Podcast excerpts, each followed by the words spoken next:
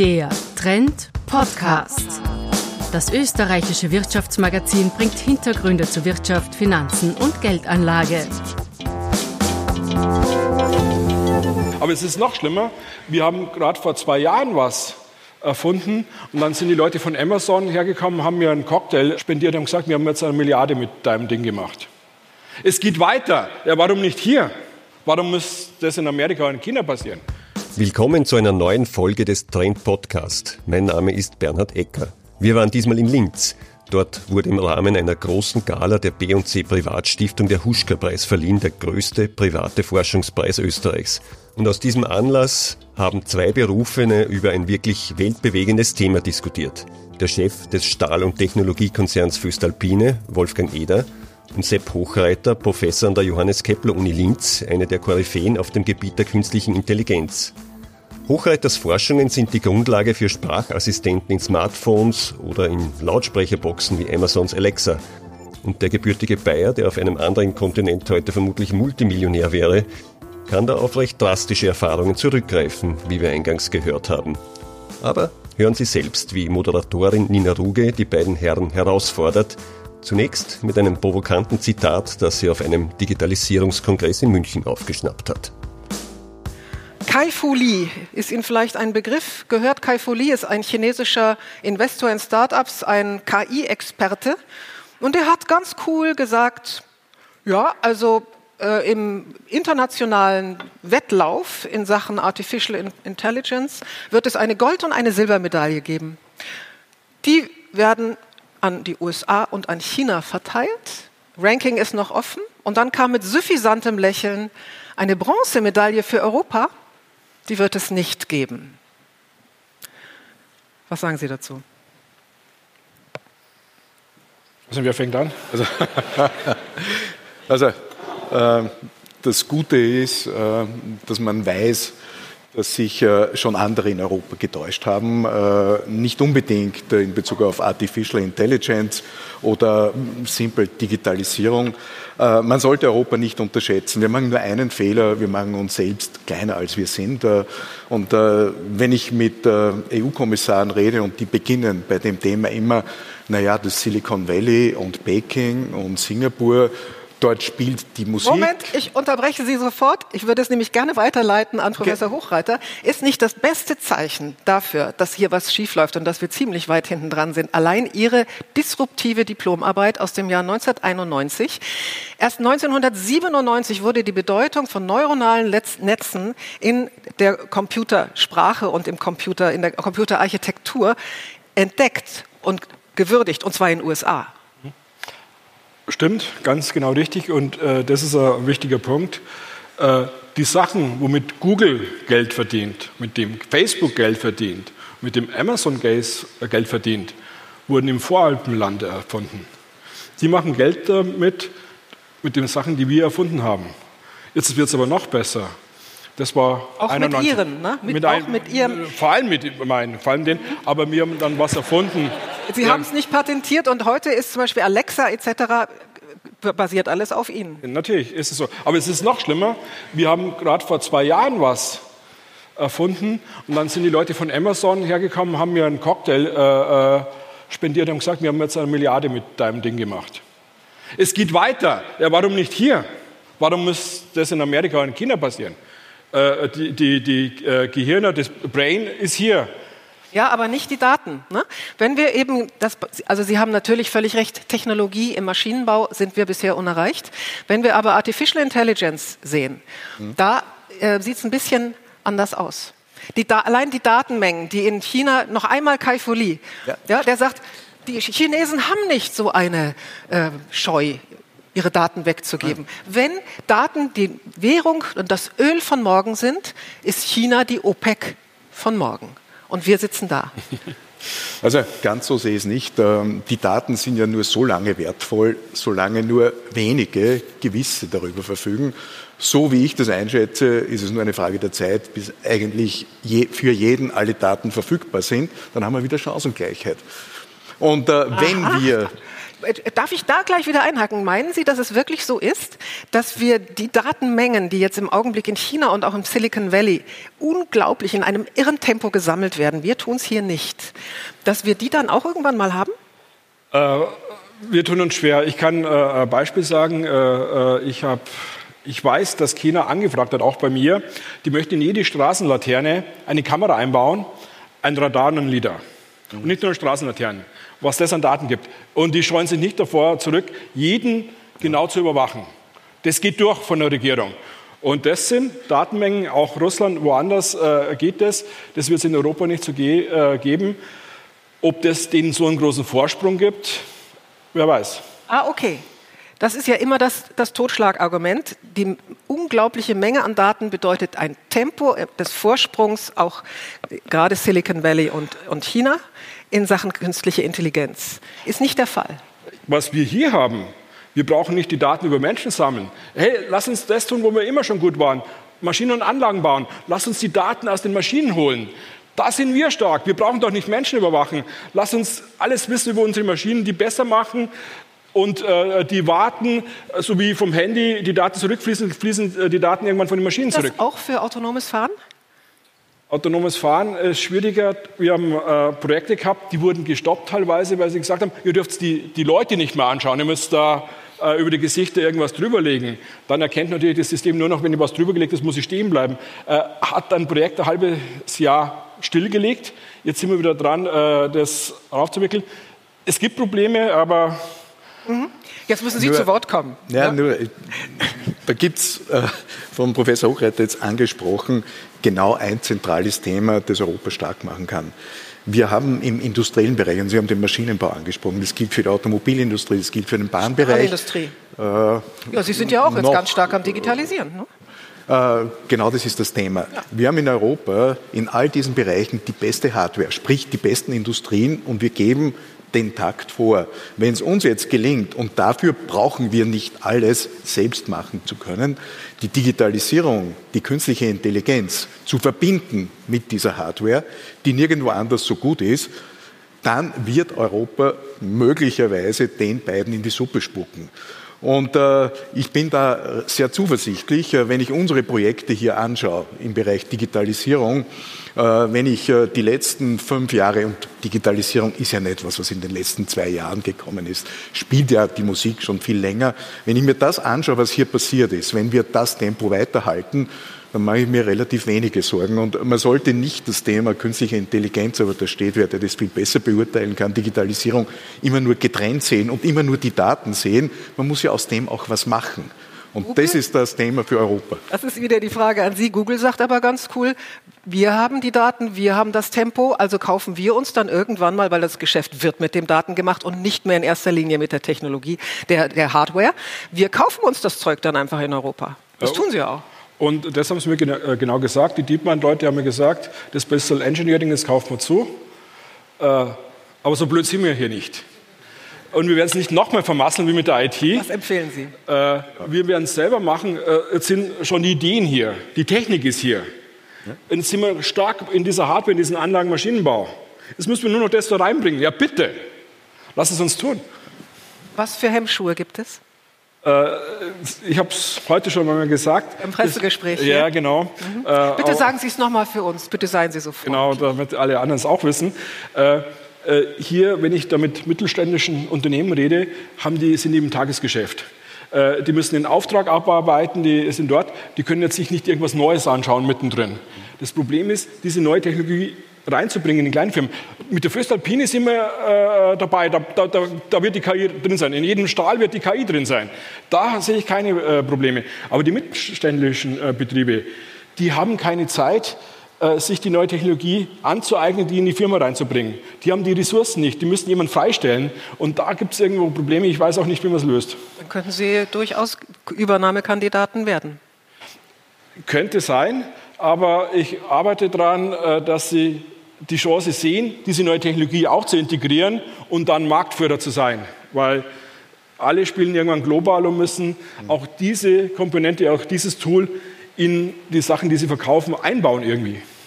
Insgesamt brauchen wir in Europa eine wirklich funktionierende digital-künstliche Intelligenzstrategie. In China gibt es eine extrem effiziente. Die sind mit einem unglaublichen Tempo unterwegs. Ich will ja nicht in diese Angstmacher-Schiene verfallen, aber das Tempo ist enorm. Die Big Five in Silicon Valley haben das auch. Wenn wir uns anschauen in Europa, diese extrem zersplitterte Landschaft, auch der digitalen Institutionen, was schlagen Sie vor? Sie haben letztens ein Interview im Handelsblatt gegeben, da haben Sie schon einiges, zumindest hm, auch ein bisschen Provokatives vorgeschlagen. Naja, schauen Sie, das Wichtigste ist, äh, wir müssen es schaffen, äh, aus dieser Underdog-Mentalität, äh, die wir entwickelt haben in Europa und die anderen sind gut und wir sind schwach, herauszukommen. Wir brauchen mehr Selbstbewusstsein. Sie haben es ja selber gesagt und Professor Hochreiter hat es gesagt. Äh, wir haben keinen Grund, da unser Licht unter den Scheffel zu stellen. Das heißt, da spielt sich sehr viel im emotionalen Bereich ab. Wir müssen wieder so an uns glauben, wie eine deutsche Autoindustrie in den letzten 50 Jahren. Im Moment vielleicht nicht mehr ganz so, aber äh, letztlich äh, hat das über viele Jahrzehnte hervorragend funktioniert. Und, äh, Entschuldigung, aber sagen Sie das bitte mal den Institutionen, äh, Kommission etc. Glaubt bitte wieder an euch und dann haben wir die richtige KI-Strategie? Äh, am Geld scheitert es mit Sicherheit Nein, nicht. aber vielleicht tatsächlich an den Strukturen, an extremen Verkrustungen.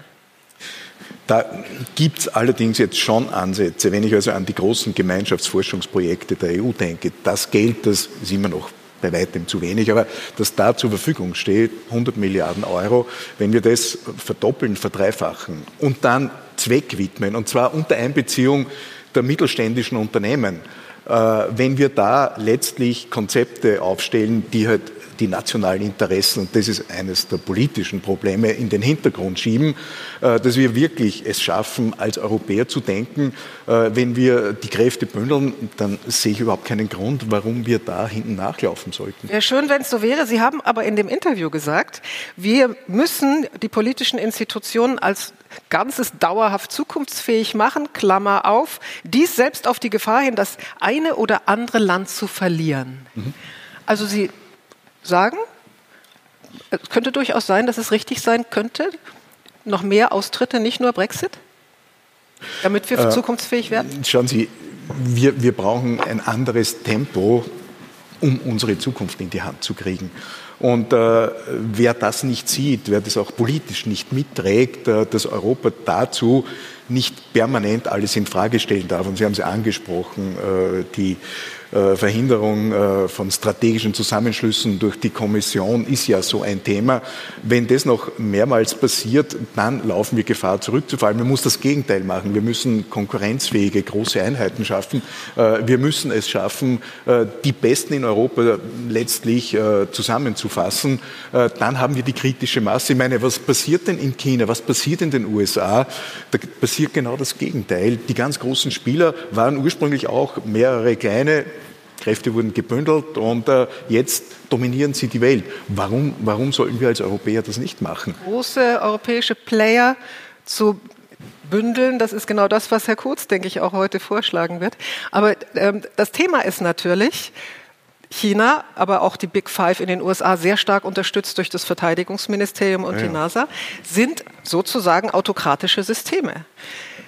Wenn ich das kurz zitieren darf, der Vorstandsvorsitzende von BASF hat auch im Handelsblatt letztens gesagt, es hat sehr gut gepasst.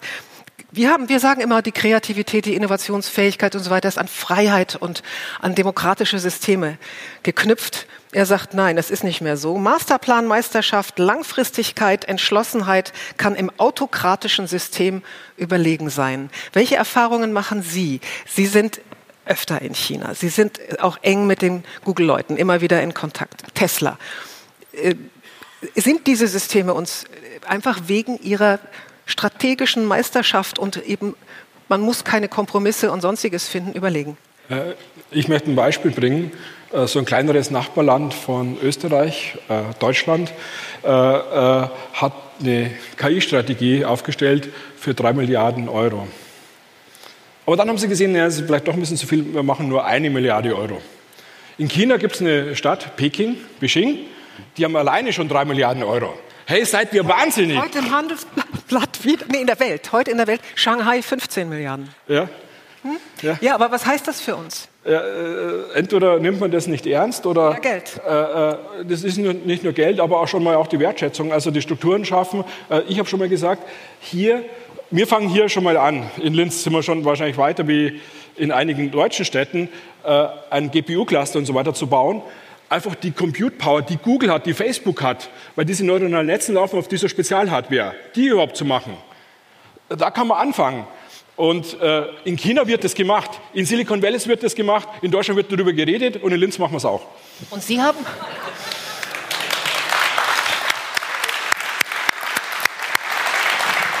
Und Sie haben mal gesagt, die politische Klasse muss das natürlich fordern und führen. Zitat von Ihnen, in Europa sitzen als politische Klasse da meistens nur Philosophen und Ethiker. Es müssen aber Fachleute sein. Äh, das äh, habe ich gemeint, da gibt es äh, bestimmte äh, äh, ich weiß nicht, Expertenkommissionen, zum Beispiel KI-Expertenkommissionen. Und da sitzen Leute drin, die nicht wissen, was KI so nie äh, das gemacht hat. Man kann es wirklich programmieren, man kann es wirklich die, die Systeme herstellen. Und da sitzen jetzt Leute drüber, äh, drin, die sagen, wo wir hingehen sollen, ohne das wirklich mal erfahren und gemacht zu haben. Und da war ich nur verwundert. Also Fachleute an die Entscheidungs Positionen. Vielleicht jemand, der es weiß, was ist. Gebündelt mit Strategien und dann natürlich europaweit. Ich fasse nur mal so ganz kurz zusammen. Ähm, schauen wir uns mal die Befindlichkeit der Menschen, die diese Spitze in der Politik wählt, wählen an. Ähm, da müssen wir, fürchte ich, auch eine gewisse andere Mentalität in unseren Ländern annehmen, als sie beispielsweise in China oder auch in Silicon Valley. Im Mittleren Westen dürfte es wieder anders aussehen ähm, vorhanden sind. Also ich habe jetzt gerade die letzte Allensbach-Studie hier, Deutschland, das kleine Nachbarland hier. Ähm, die haben gefragt, äh, 1000 Leute, also diese übliche statistische Geschichte, ähm, glauben Sie an den Fortschritt? Die Antwort, 32 Prozent sagten ja. Wenn nur ein geringes Risiko mit wissenschaftlichem Fortschritt verbunden ist, dann lieber auf Fortschritt verzichten 39 Prozent sagten ja. Und ich fürchte, das zeigt durchaus eine gewisse Mentalität, nicht nur bei uns in Deutschland. Ähm, ja, Mentalitätswandel, also dieses Sichern, Erhalten, diesen tollen Wohlstand, den wir haben, natürlich nicht verlieren wollen, das dürfte eben ein Motor für diese Aversion sein der Technik gegenüber. Aber was tun? Naja, schauen Sie, äh, ich, ich verstehe zumindest ansatzweise, woher diese Mentalität kommt. Äh, und die Geschichte Europas ist eine völlig andere als die Chinas oder der USA.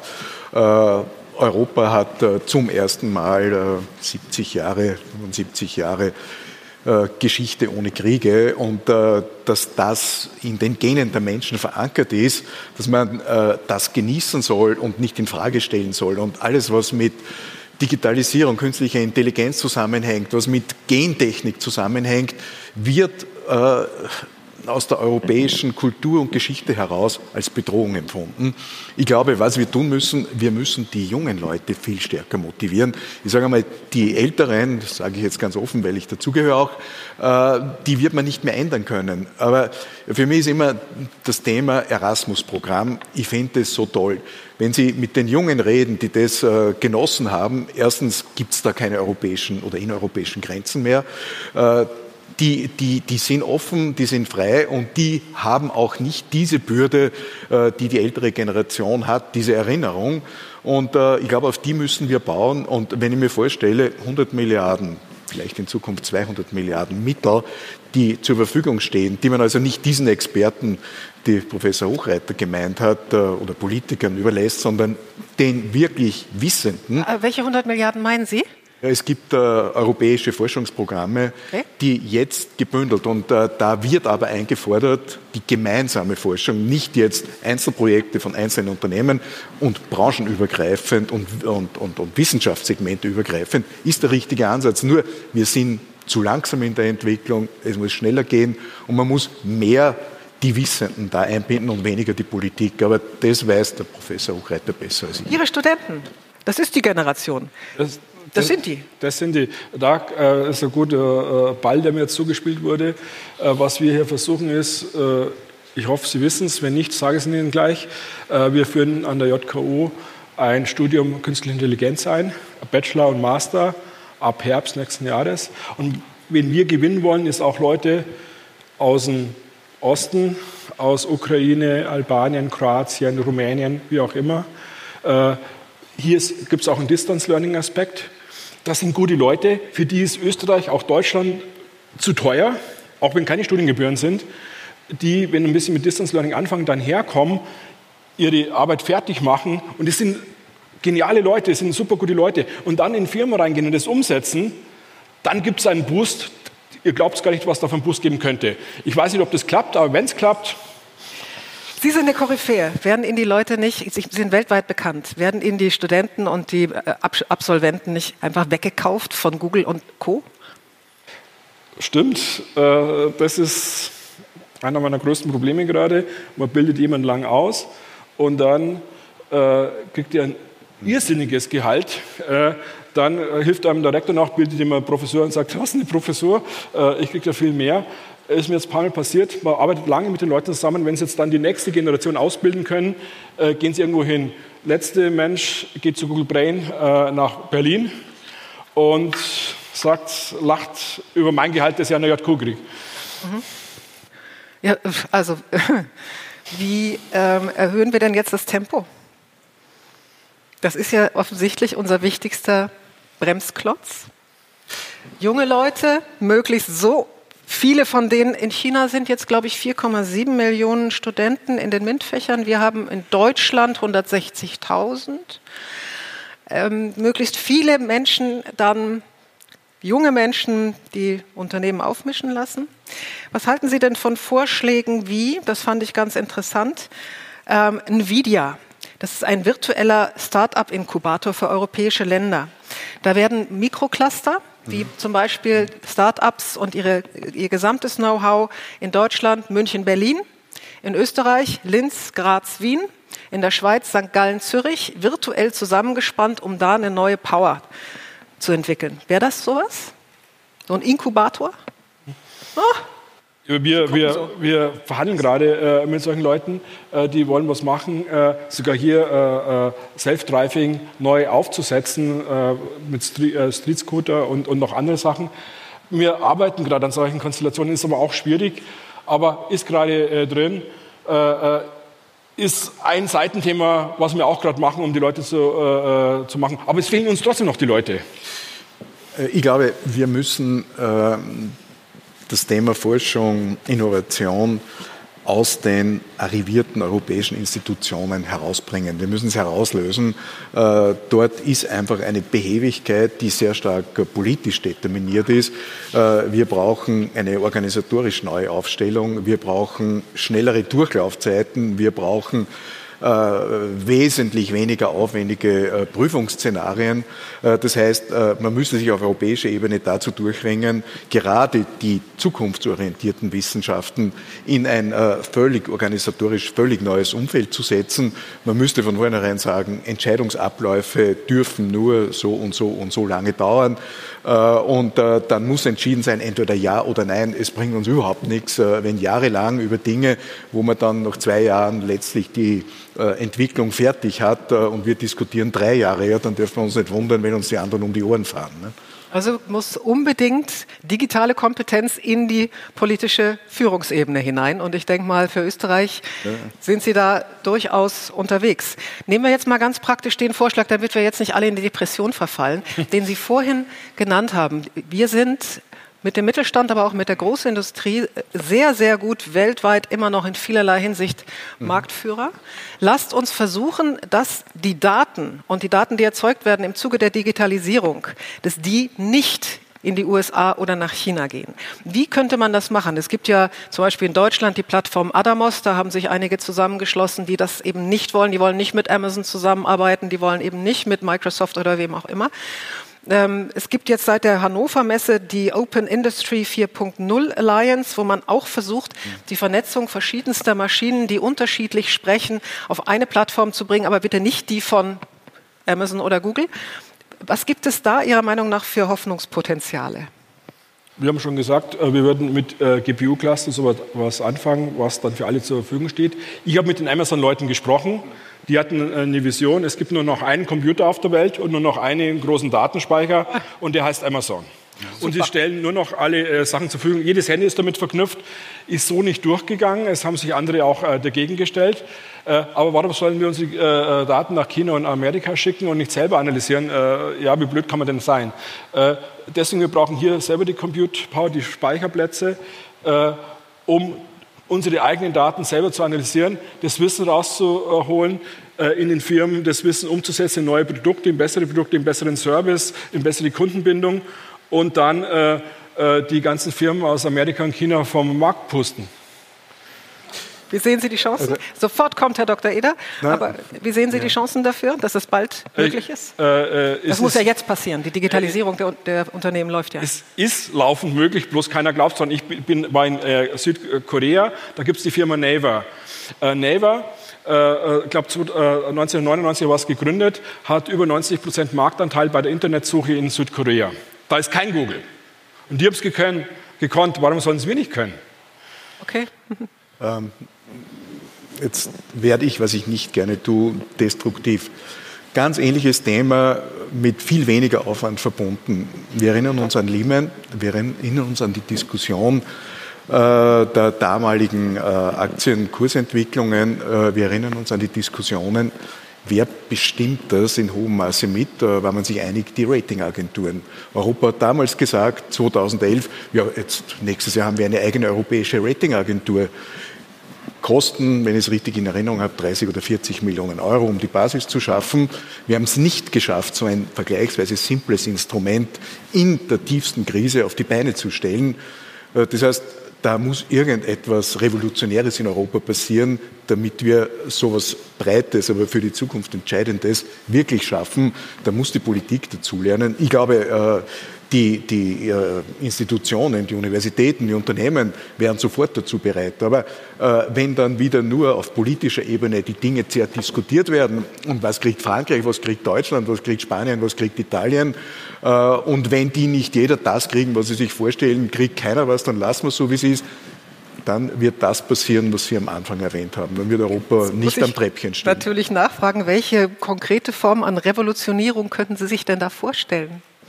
Naja, äh, ich habe schon gesagt, äh, wir müssen weg aus den traditionellen Strukturen. Äh, man muss sich, und da gibt es schon, da gibt es seitens Macron Ansätze, unser Bundeskanzler versucht das auch jetzt, da gibt es Menschen, denen bewusst ist, so wie es bisher war, geht es nicht weiter. Da sind wir zu langsam, da sind wir zu politisch aufgestellt. Wir müssen da die Systeme ändern.